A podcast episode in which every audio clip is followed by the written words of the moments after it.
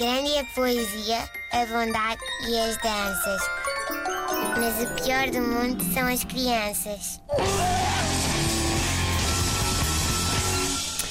Hoje temos aqui uh, uma contribuição de uma ouvítima, uh, que é simultaneamente um ouvinte e uma vítima. Vítima, Sim, senhor. Sim, filhos. senhor. E a vítima é a Isabel Silva, que nos enviou um e-mail para o pior do mundo, rtp.pt, para aqui ser abordado o tema uh, macacos no nariz e a insistência com que os nossos pequenotes os tiram cá para fora com a maior das descontrações. Uh, cara Isabel, eu não sei se a Isabel chama pequenotes às pessoas em geral, mas eu Uhum. parece-me que tirá-los cá para fora com a maior parte das descontra... com a maior das descontrações não é um exclusivo de pessoas pequenas. Uh, parece-me sim é que como as pessoas mais pequenas não conduzem, desejavelmente, e não andam no trânsito, têm de o fazer assim mais à frente de toda a gente, não é? Uh, de resto, acho que é transversal. Bom, seja como for, a sugestão é seguida de uma pequena história.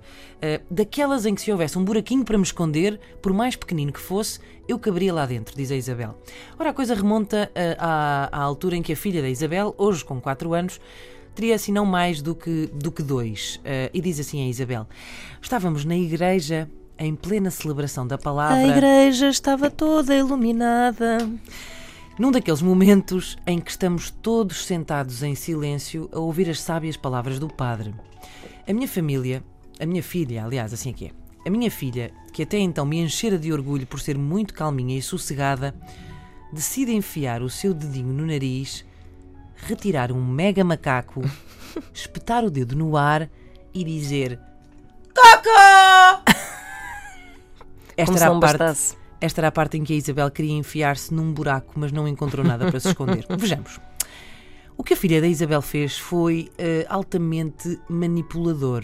Eh, a filha da Isabel provavelmente não queria estar na missa, não é? Uhum. Não, estava aborrecida. possível, estava sim. aborrecida. O que é que ela fez? Tratou de arranjar um estratagema para sair dali. Como? Gritando a palavra mágica. Cocó é uma espécie de senha eh, que aciona os instintos mais básicos de qualquer pai. É pavloviano. Nunca na história se disse cocó sem que um progenitor se ponha rapidamente em movimento. Eh, o batimento cardíaco acelera. É logo tudo assim, tudo, tudo, tudo pula e avança. Eh, a filha da Isabel disse cocó porque achou que a mãe a levaria para fora dali.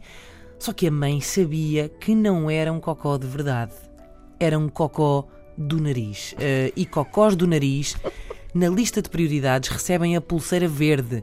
Não há qualquer urgência em cocós do nariz. Resultado: eh, nem a filha da Isabel saiu da missa.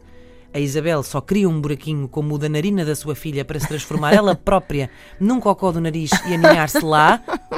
E pior, pior, todas as pessoas à volta ficaram a pensar: mas que, mas, mas que raio de mãe é esta? A miúda tem cocó e ela não lhe muda a fralda. Não se preocupe, Isabel, que só Deus a julgará. Ame o próximo como a si mesmo. Desde que ele não tenha cocó. Se ele tiver cocó, ame o próximo eh, de longe.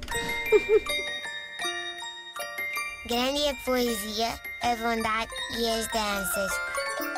Mas o pior do mundo são as crianças.